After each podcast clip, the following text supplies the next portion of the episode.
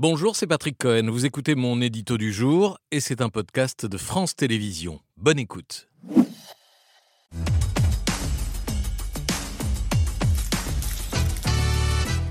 Patrick, vous avez lu le livre d'Edouard Philippe et un mot d'ailleurs sur, euh, d'abord sur son titre. Voilà, oui, parce que le livre est mieux que son titre. Pardon, Edouard Philippe, je sais que il n'est pas facile de donner Ah, ça envie commence fort. d'un- d'un livre politique par la grâce de quelques mots, mais on voit d'emblée que vous avez renoncé à piquer la curiosité du lecteur par ceux que vous avez choisis, des lieux qui disent.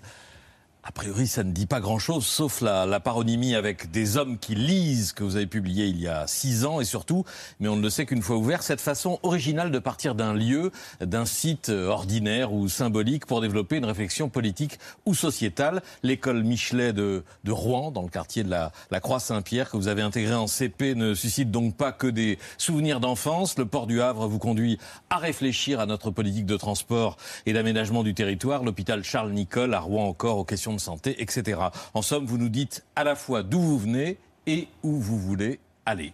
Mais notre invité affirme que ce livre n'est pas un programme. Il n'y a pas de programme, mais il y a des convictions et avant cela, des constats détaillés, documentés, chiffrés, qui invitent davantage à la nuance, à des réponses complexes plutôt qu'à des slogans ou des solutions tranchées. Vous ne direz donc pas qu'il faut doubler le, salaire des enseignants, ce qu'Anne Hidalgo avait mis dans un livre avant la dernière présidentielle, mais qu'il faut à la fois les augmenter et faire fonctionner l'école autrement. Ce n'est pas un programme parce qu'il y a moins de propositions que d'observations, mais le citoyen électeur y trouvera largement son compte. Le chapitre sur l'éducation vous a particulièrement intéressé. C'est de là que vous venez, Édouard Philippe, deux parents profs de lettres, professeurs de l'enseignement public, comme leurs amis et leurs voisins. Vous avez baigné là-dedans. C'est l'ouverture de votre livre avec ces phrases Aucun sujet n'est plus important que celui de l'école. Aucun ministère ne mériterait autant que celui de l'éducation. Une politique de refondation complète. Aucune politique publique n'est aussi intimement liée au projet républicain.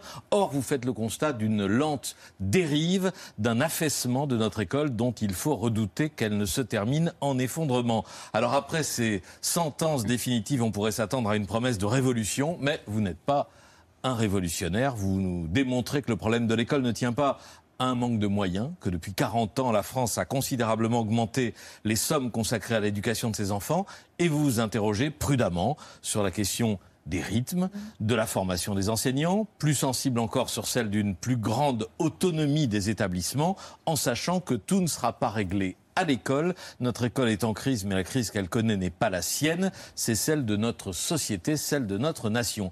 Les amateurs de solutions clés en main en sortiront euh, déçus, pas ceux qui aiment aller au fond des sujets. Un mot encore sur les citations aussi nombreuses que, que prestigieuses. Sur l'éducation, vous convoquez Pagnol, Barès, Jaurès, Gambetta, Peggy, Camus, mais en conclusion de votre livre, votre référence, c'est Georges Pompidou. Pompidou est le nœud gordien euh, qu'il fallait défaire pour réformer la France. C'était le, titre de son livre. Peut-être était-il meilleur que le vôtre. Je parle du titre, hein, pas, du, pas du livre. Pompidou, ex-premier ministre devenu euh, président, euh, référence et peut-être modèle pour vous, mais ce sera sûrement dans un autre livre.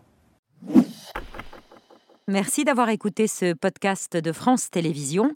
Pour ne rien rater de C'est à vous en audio, vous pouvez vous abonner à tous nos podcasts sur votre plateforme d'écoute favorite dans la rubrique C'est à vous et en vidéo, le replay bien sûr, c'est sur France.tv. À très vite.